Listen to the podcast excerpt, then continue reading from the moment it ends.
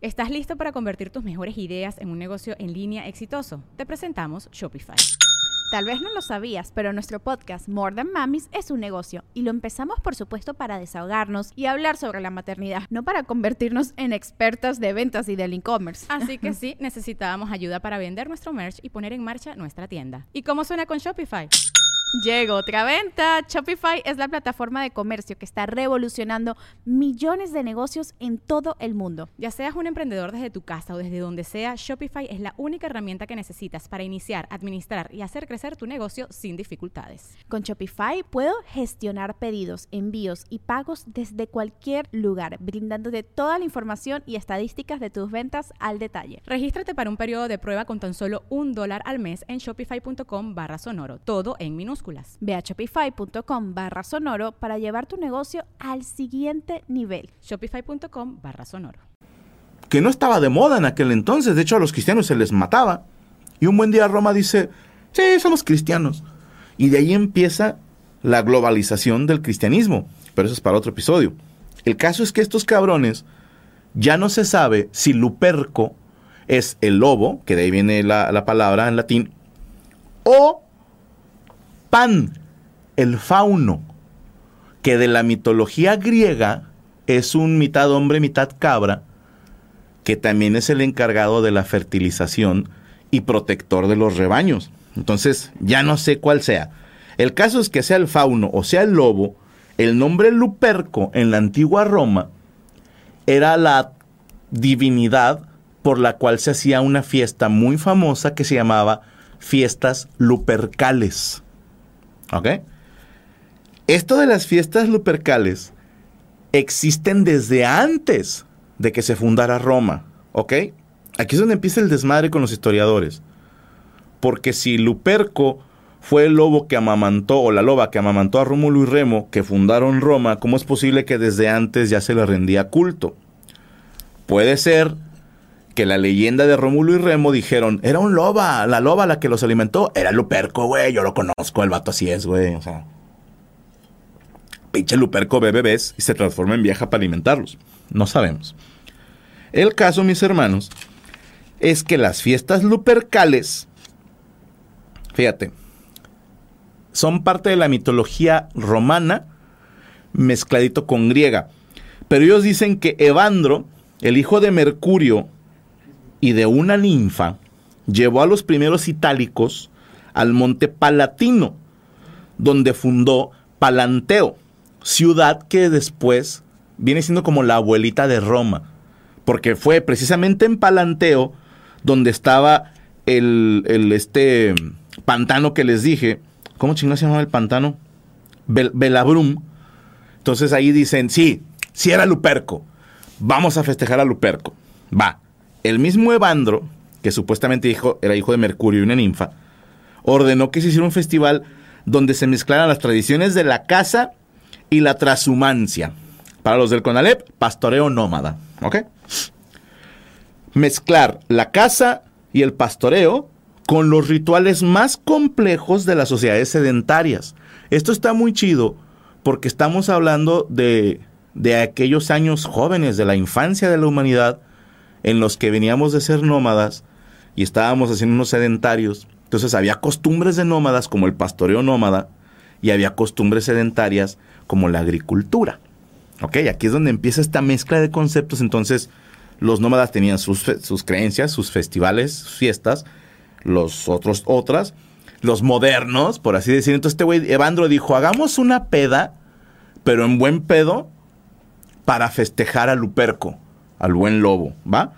Entonces, se decidió, fíjate, dice la, lo, lo que leí, en el hemisferio norte el 15 de febrero marca el final del invierno y comienzo de la primavera. Yo tengo mis dudas porque según yo era el equinoccio de la primavera el, el, eh, por ahí de marzo. Por ahí del 20-21 de marzo.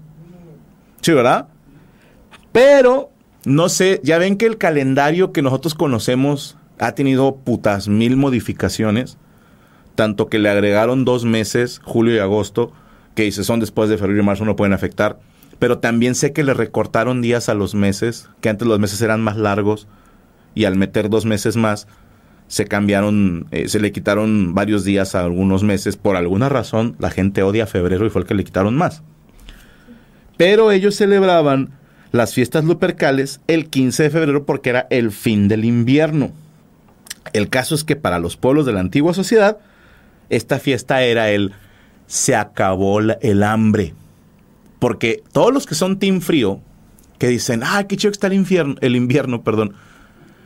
Sí, ¿por qué? Porque tienes clima artificial en tu casa, o colchitas chingonas, o pijamas térmicas, guardapedos que le dicen en mi pueblo, o pantuflitas de tigrito o de cualquier animal. Y obviamente el frío está bien chido. Como dicen los alemanes, no hay clima frío, solo hay ropa inadecuada. Cuando hablamos de la antigüedad, que estos pendejos andaban en taparrabos sin calcetas y en chanclas, el invierno era lo peor que te podía pasar.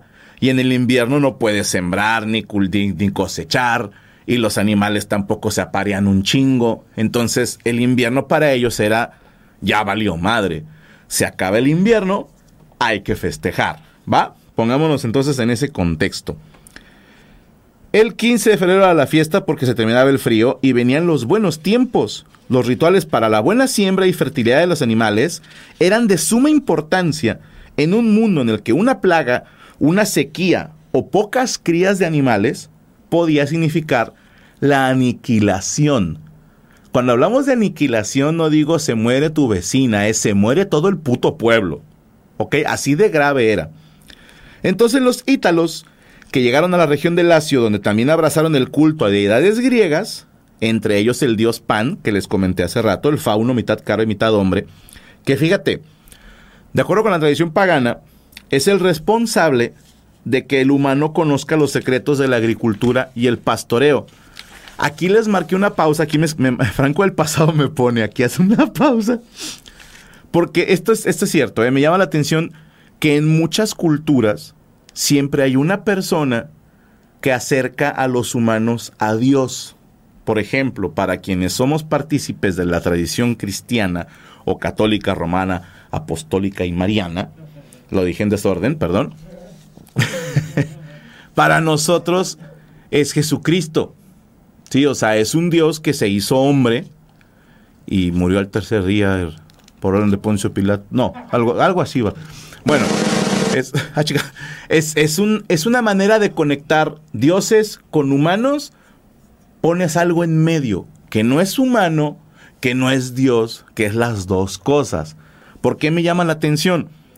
Porque en el caso de los griegos, Pan, el fauno, que estás de acuerdo que no es hombre, pero es Dios, pero no es Dios, o sea, es mitad y mitad, él le enseñó a los humanos, por orden de los dioses o a escondidas de ellos, depende de qué historiador lo esté diciendo, el hombre no sabía sembrar. ¿Cómo aprendió? Gracias a que una semideidad le dijo cómo. Y me recuerda mucho no me acuerdo si es romana o griega, una disculpa. Chécame, ¿de dónde es Prometeo, güey? Es un titán, ha de ser romano. Pues no la quiero cagar. Prometeo. No es el de te prometemos ser siempre fieles. ¿Eh? Ah, es griego. Qué pendejo que estoy. Gracias, señor Saúl, en la producción. Prometeo era un titán en, en la creencia griega a quien se le atribuye que él le robó el fuego a los dioses del Olimpo para traérselo a los humanos. Y por eso lo castigaron, lo encadenaron y una gaviota se comía el hígado, un pedo así, ¿no? Que se me hace un castigo bien específico, güey. No sé si fue él, pero había un güey en la mitología griega que a ti te vamos a amarrar y, una gaviota te va a comer el hígado. Y chingue su madre, ¿no? O sea, una, una gaviota que al parecer el hígado y los intestinos no le gustan, pero le mama. Un buitre o un águila le iba a devorar el hígado diariamente. O sea, vego, o sea, todavía, aparte te, te devuelven el hígado y te vuelve a salir, güey. Pero qué pendeja el águila y el buitre, porque el riñón es muy sabroso. O sea, una riñonada, no me van a, a, negar que es muy sabrosa, nada más. O sea, la lavas bien porque está toda la miada. Pero. una riñonada y se la perdieron los pendejos. En fin, por eso hice la pausa, porque... Ah, y también hay uno que es también de los griegos, un güey que se llama Triptólemo. ¿Ok? Triptólemo, la diosa Demeter, le enseñó a sembrar y a, cuidar a los animales. Que aquí les voy a recomendar que vayan al canal de YouTube de de Pascu y Rodri, destripando la historia. Tienen muy buenas rolas que musicalmente están muy bien hechas y la letra está bien chingona porque te explicas varias cosas de mitología de todo tipo que me dio mucha risa, güey, porque ya ves que los creadores de contenido que reaccionan pues ponen el verdadero creador de contenido en pequeño y ponen sus putas caras, ¿no? Y una de estas puso maestra de historia o algo así, experta en mitología, reacciona a Pascu y Rodri. Y con todo respeto, pero hizo lo mismo que hacen todos los reaccionadores. Ver el video y decir, sí es cierto. Y ya. No tiene tantas vistas porque no enseñan las chichis. Ahí le faltó que alguien la, la asesorara. Todo mundo sabe que una video reacción solo funciona si hay una mujer riéndose con las chichis. ¿A qué me refiero? A que para mí reírse es ¿no? Pero cuando te ríes, eso es reírse con las chichis. Saludos. En fin, chequen Demeter. Es la mejor rola, en mi opinión, de Pascu y Rodri. Es fecha, mis hermanos. Yo la traigo en mi playlist todos los putos días. Y no puedo escuchar el coro cuando dice, diosa de la cosecha y el mar. Y, eh, la mano. Y yo voy en el avión y voy, Demeter. O sea, yo, yo sí estoy en el estadio apoyando a Demeter. Demeter es la hostia. Es más, eh, mujeres feministas, chéquense la historia de Demeter. Eso es empoderamiento y no mamadas. Demeter peleó con dioses, con titanes, se aventó tiro con Zeus, con Loki, con Hades, cuanto cabrón le ponían enfrente, Demeter le decía, aquí está lo que te vas. Fue hasta, cabrón, el mismo Zeus le dijo a Demeter, ay muere, güey, ya, por favor regresa porque nuestro pueblo está muriendo de hambre, ¿qué se necesita? Y ella, regresen a mi hija porque le robaron a su hija, pinche Zeus, de mierda.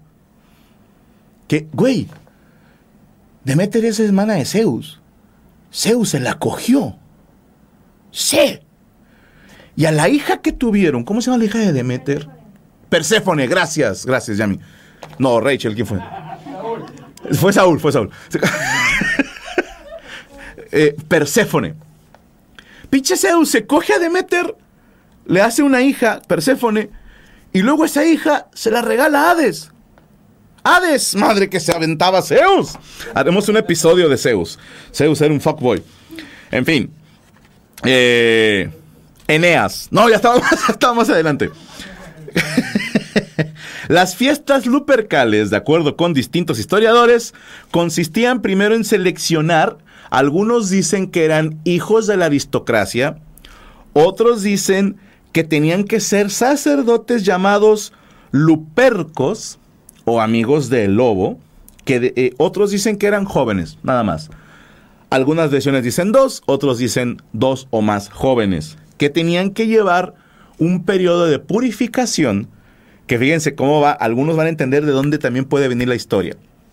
Este periodo de purificación era, te vas a ir a vivir al bosque, solo, sin nada, en pelotas, y vas a sobrevivir de las cosas que puedas cazar.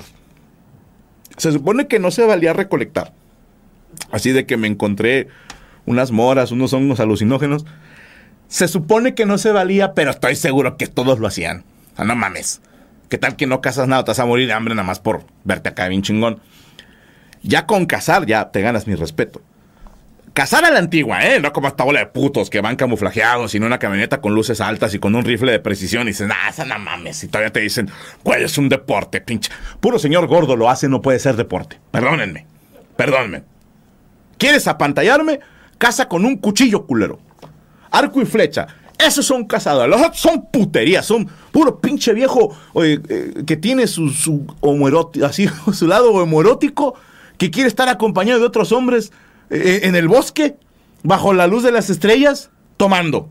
Perdóname, pero esos son puterías. ¡Pedazo de gato! ¿Quieres apantallarme? Casa con cuchillo o con arco y flecha o a pedradas, ojete, como los antiguos. Ahí sí, mira, puro pinche alfa hace eso. En fin, el periodo de purificación era pasar un tiempo solos, viviendo como lobos. Esto es, sin ropa y cazando animales. Y con esto se purificaban. Y aquí es donde digo, viene la referencia. Si viste la película 300, Leónidas tuvo que pasar un tiempito en el bosque cazando. De hecho, cazó un lobo, ¿no? En la película. Era un lobo lo que mató. Sí, era un lobo. Era enorme.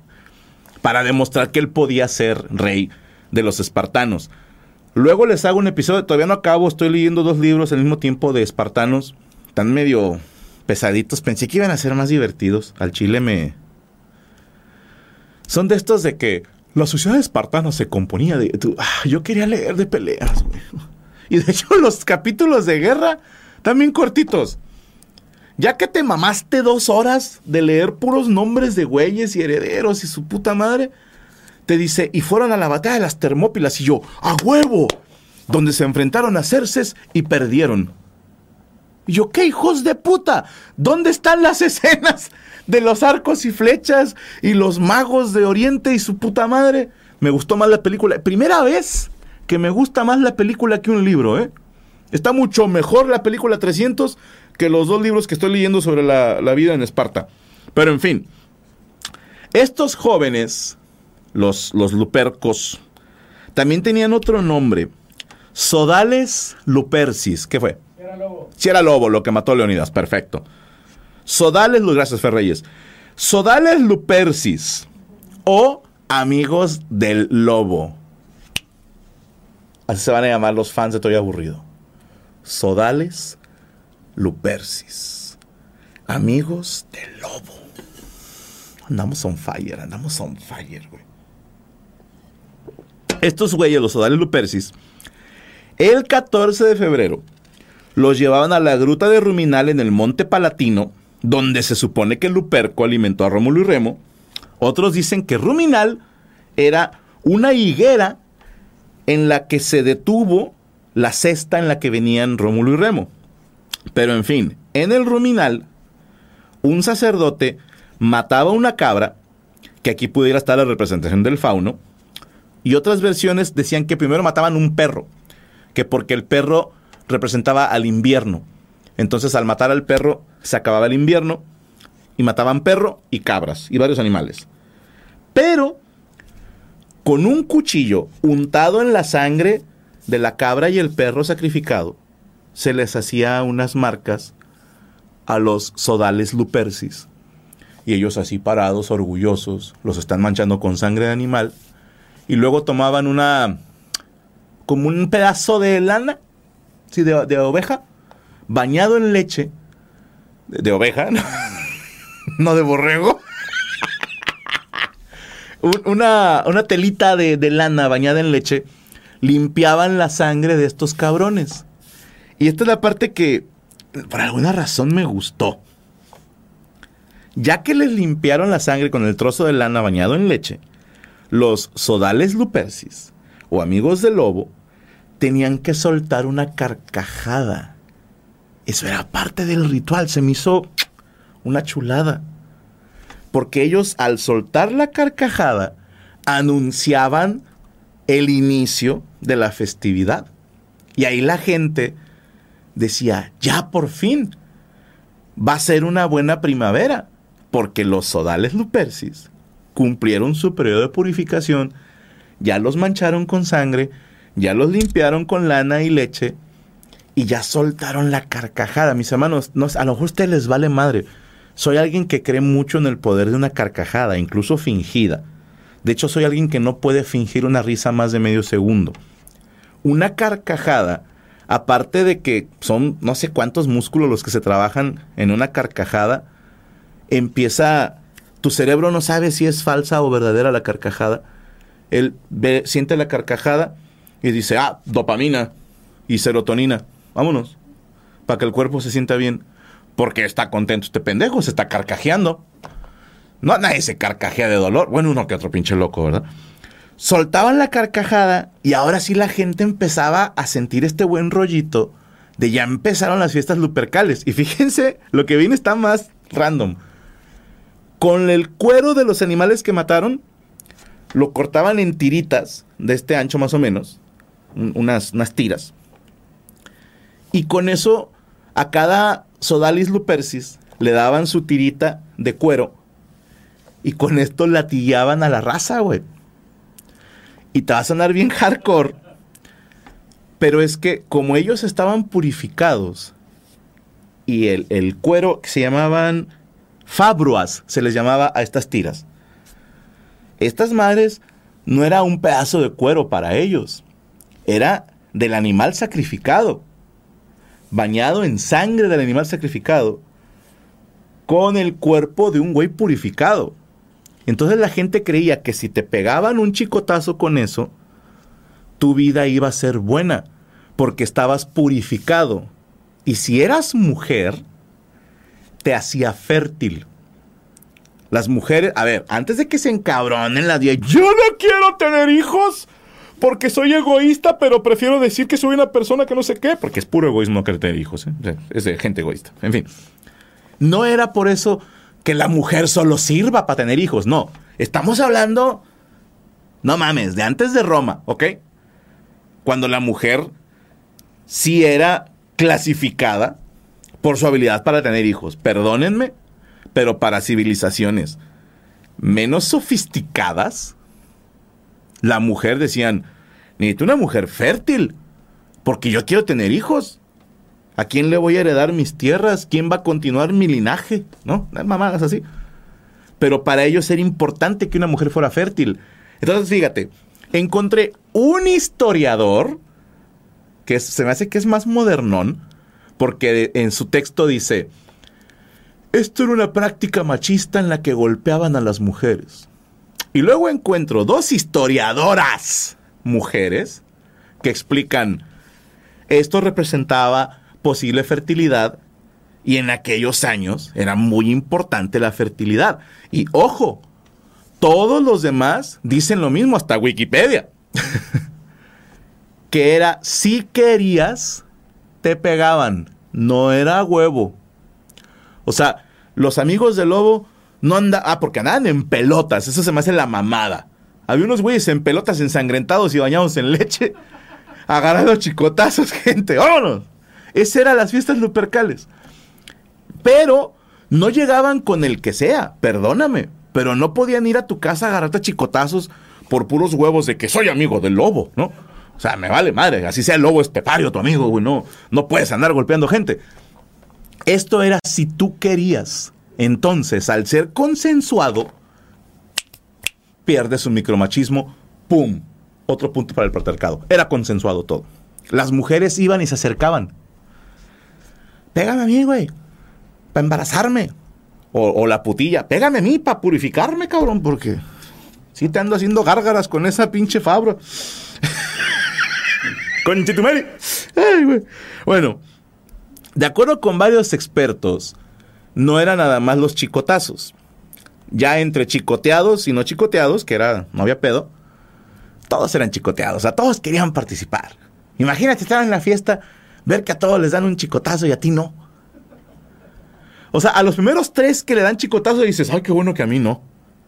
Pero después cuando ves que son 100 personas y a 99 le dan un chicotazo y a ti no, dime que no te sentirías así como, ah, qué mal pedo, a mí, ¿por qué no? Claro que todos participaban. Acabando los chicotazos, empezaba la cena. Se comían todos los animales sacrificados se ponían hasta el culo tomando vino y siempre o casi siempre culminaba en una orgía que te cagas. Todos contra todos, bien empanzados, bien pedos. ¡Ah! güey, chicoteando con el pito a la gente. Se hacían las horchatas chingonas. Toda la gente esperaba el 15 de febrero. Bueno, desde el 14 ya estaban al pendiente de qué onda, ya llegaron los, los amigos de Lobos y vamos a ponernos hasta el culo, compadre. Era bonito. Pero con el paso del tiempo, esta práctica no le gustó a la gente civilizada. Y el emperador Teodosio, que con ese puto nombre no podía ser menos odioso, en el año 345 prohibió su realización, aunque otras fuentes aseguran que fue el Papa Gelasio, en el año 494, quien prohibió que se continuara con las fiestas lupercales.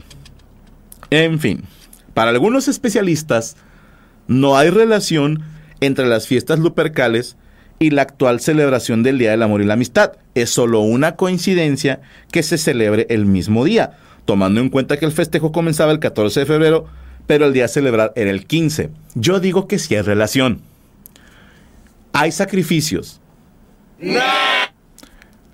Hay personas que son bañadas en leche. Hay personas chicoteadas. Y hay personas que quedan embarazadas. Yo digo que esa relación, creo que la actual celebración del Día del Amor y la Amistad es muy parecido a una fiesta lupercal, porque, fíjate bien, no he dado cuenta, pero hay cierto tipo de persona, tanto hombres como mujeres, que se comprometen por ahí del 10, 11, y se agarran lo que sea con tal de no estar solos el 14. Sígueme el viaje. La gente anda de cacería, desnudando su alma, con tal de conseguir una pareja y festejar el 14 de febrero, con orgías de sangre, leche y vino. Ahí lo dejo. Hagan grupos de tres y discutan si hay relación o no. Actualmente el 14 de febrero se le llama también Día de San Valentín, supuestamente conmemorando a San Valentín. Aquí hay un desmadre porque para la Iglesia Católica hay tres San Valentín. Tres. Y los tres vivieron más o menos por la misma época. Casi todos concuerdan que el San Valentín del que se basa la historia del 14 de febrero es un médico romano que se hizo sacerdote. Y en aquel tiempo, el emperador Claudio II prohibió que los soldados se casaran. Él quería que su ejército fueran todos solteros. Voy a citar un meme. De hecho, hay un monólogo de Franco Escamilla que explica eso. Sí, vayan a verlo. Los espero.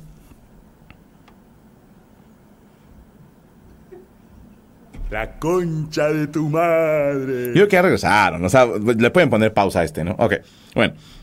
Estaba prohibido para el emperador Claudio que se casaran los soldados y este médico que se hizo sacerdote, Valentín, empezó a cazar soldados con sus parejas a escondidas. Por lo cual Claudio II mandó decapitarlo en el año 269. Hay una versión más larga de esta historia. Ay, bueno, nunca los trobo. Perdón. Hay una versión más larga que dice que no era para matarlo, que nada más lo quería regañar. Estaba bueno el pollito, ¿eh? Ah. Que nada más lo quería regañar. Pero este güey tenía unos funcionarios ahí como que en su gabinete que empezaron. Ya es que a veces es el amigo cagapalos, güey. El de. Uy, no le vas a decir nada. Uh, que chingas a tu madre. Si no le dices nada, va a seguir cazando gente. Capaz si te casa a ti con alguien que ni quieres. Es más, a mí me dijo que chinga a su madre Claudio II. Y el primero también. Entonces Claudio II se le llena de mierda la cabeza por culpa de estos haters y lo manda a decapitar. Pero no fue ahí en corto. Primero lo encerró en una prisión y le puso fecha a su decapitación. Pero hay una historia que dice que Valentín, estando encerrado, conoció a la hija del juez de la prisión. ¿Ok? Y que esta niña era ciega. Para los de Conalep no podía ver, como John Cena. Y San Valentín se puso a hacer oración pidiéndole a Dios que ayudara a la muchachita a que pudiera ver. Y el día que están trasladando a San Valentín de la prisión a la plaza pública, San Valentín le regala un pedacito de papel a la niña, a- bueno, es una muchacha, ¿verdad? para que lo lea. Y la muchachita como que, no mames, soy ciega, güey. Ábrelo y dime qué ves. Y la niña ciega abre sus ojos, abre el papel y supuestamente el papelito decía, tu Valentín. Hay quienes dicen que San Valentín se enamoró de la muchachita y que por eso es el Día del Amor y de lo de la amistad es nuevo. Acuérdense que es para las feas. Pero que me, me llama la atención porque creo, corríjanme los anglosajones o gente que vive en Estados Unidos, que ellos cuando celebran el 14 de febrero dicen, Be my Valentine, sé mi Valentín.